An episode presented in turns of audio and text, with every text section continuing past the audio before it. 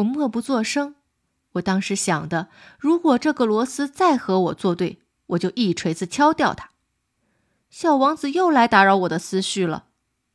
你却认为花？算了吧，算了吧，我什么都不认为，我是随便回答你的。我可有正经事要做。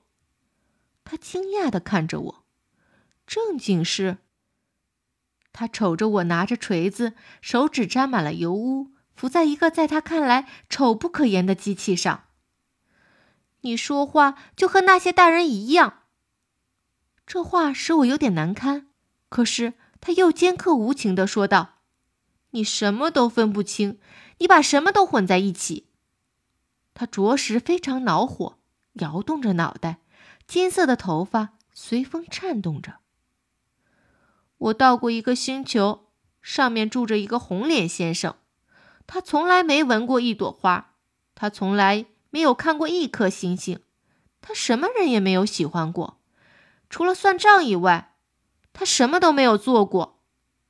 他整天同你一样，老是说：“我有正经事，我是个严肃的人。”这使他傲气十足。他简直不像是个人，他是个蘑菇。他是个什么？是个蘑菇。小王子当时气得脸色发白。